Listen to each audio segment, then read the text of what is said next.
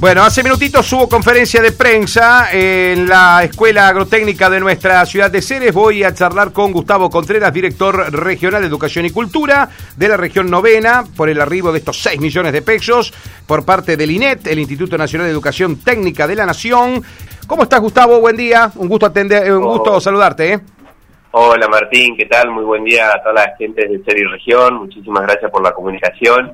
Y sí, hace un ratito estuvimos en la Escuela Agrotécnica junto al vicedirector Pedro Dueil, también para hacer un poco la, comunicación a, la sociedad de los fondos recibidos. Perfecto. ¿Cómo es el nombre del vicedirector eh, de la escuela? Porque me enteré ayer que José Luis Bertero había renunciado al cargo, Gustavo. Sí, Pedro Dueil.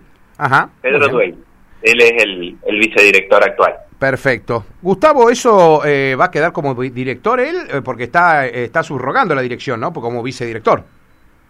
Eh, sí, eso hay un procedimiento, hay un proceso que se tiene que llevar a cabo ahora en febrero. Justamente el, supervisor estuvo en, el establecimiento educativo eh, cuando se dio eh, la renuncia del actual director para mm. iniciar justamente con todo este proceso y, por supuesto, eh, solicitar a la Junta de Escalafonamiento los escalafones como, como tiene que suceder, como tiene que ser para primero ir de acuerdo a, lo que indican las normativas. Perfecto. Así que bueno, estamos en, en, ese, en ese procedimiento y ahora en febrero ni bien inicie ya con la primer la primer vuelta, como nosotros decimos, de, de ya sea de los, los primeros estudiantes, los primeros docentes, también lo va a hacer el supervisor para terminar de cerrar este proceso y que eh, pueda definirse quién va a estar a cargo de la dirección de la Escuela Agrotécnica 308. Perfecto. Eh, ¿Es la única dirección que hay que definir en alguna escuela de Ceres, eh, Gustavo, o hay otras direcciones?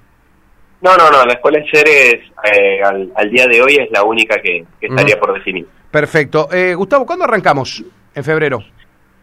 Y en febrero está proyectado para que se arranque la primera semana de febrero, mm. con los primeros que vayan regresando. eh, va a ser eh, muy aleatorio porque va a ser en función también dentro de la institucionalidad, dentro de las categorías, dentro de, de hablando siempre del personal docente, ¿no? de la antigüedad que se van teniendo, porque de acuerdo a la, a la antigüedad son los días de, licencia que tienen, así que ahí va a haber un regreso paulatino y junto con este regreso paulatino también lo van a ir haciendo los estudiantes que están necesitando fortalecer sus trayectorias. Claro. Así que bueno, ahí va a haber un, un trabajo eh, que se viene ahora bastante eh, bastante importante, ahora en febrero, por supuesto, todo con el acompañamiento desde las supervisiones, desde las coordinaciones pedagógicas para que todos estos estudiantes puedan fortalecer sus trayectorias. Totalmente. Gustavo, eh, me imagino que antes eh, ya los docentes están hablando de alguna paritaria. ¿Hay alguna información con respecto a eso todavía o no? No, no, no. Todavía al momento no tenemos no tenemos información alguna. Sí, lo que se descartó el pase sanitario, Gustavo, ¿no? exactamente, lo, lo comunicó en un principio la, la ministra eh, en una de las conferencias que le hicieron también ya previamente había tenido una reunión con, con todos los delegados, eh, donde uno de los temas que tratamos fue este, el del pase sanitario, que hoy debido al grado de, vacunación que tenemos de los agentes del sistema educativo, eh, ya digamos el que el que no o, la persona que estaría en riesgo hoy sería el no vacunado. Claro claro y el exactamente el no vacunado y hoy las personas que no está vacunada es por decisión propia eh, entonces, en ese sentido, también hay que tener en cuenta que la educación es algo que no, no se le puede negar a nadie. No. Eh, entonces, justamente cuando uno empieza a articular toda este, esta situación que se genera, eh, por ahí conlleva que no se, no se vaya a solicitar el pase sanitario y ya se tiene en cuenta de que la mayoría de los agentes, como bien te decía, eh, están protegidos con sus vacunas. Totalmente. Gustavo, ¿cómo hiciste o cómo hicieron en la Escuela Agrotécnica para que les lleguen 6 millones de pesos del Instituto Nacional de Educación Técnica?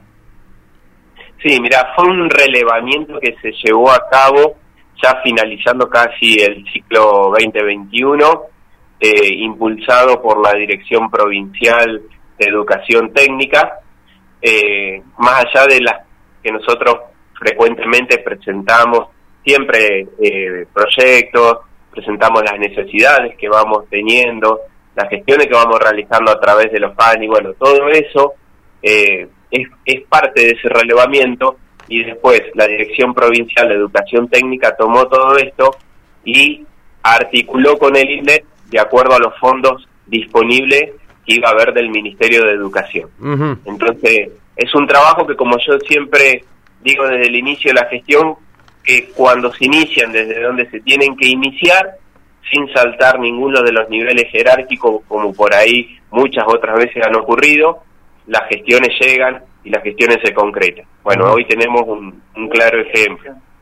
Así que bueno, eh, hoy tenemos a la escuela, en esta oportunidad, a la escuela agrotécnica de Cere, la, la escuela 308 Malvinas Argentinas, en donde bueno va a estar recibiendo más de 6 millones 200 mil pesos, que va a poder eh, ser utilizado en todo lo que es su fortalecimiento institucional, vamos a decirlo así, porque puede ser aplicado, el fondo no tiene una única aplicación particular. No. Una de las características, una de las características que tenía eh, este programa es que eh, las escuelas técnicas tenían que tener albergue.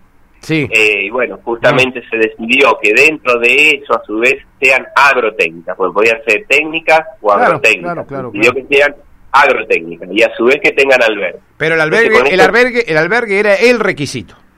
Exactamente, mm. exactamente, el albergue era el requisito, porque lo que se busca es el fortalecimiento institucional eh, y de habitabilidad que los estudiantes van a tener ya con esta proyección que venimos manejando de que vamos a tener un arranque o esperamos tener ese arranque favorable con todos los chicos en la escuela. Ni hablar. Eh, y también lo bueno de esto es que el fondo le llega directamente a la cuenta bancaria de la escuela, no hay pasamanos tampoco, Gustavo. ¿eh?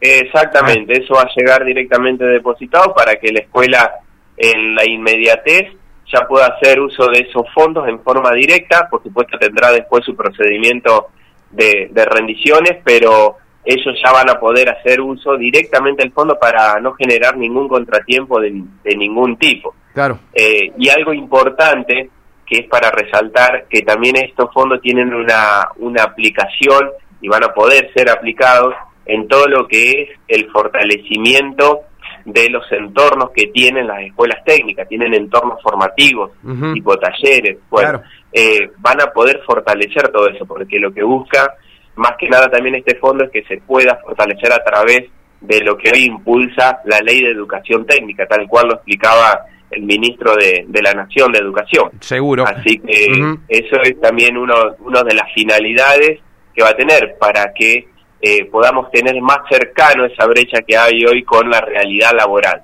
Entonces, fortalecer los entornos también es uno de los alcances de, este programa. ¿Habría, ¿Están esperando algún otro fondo para otra escuela, Gustavo, o este era el que tenían expectativa ustedes?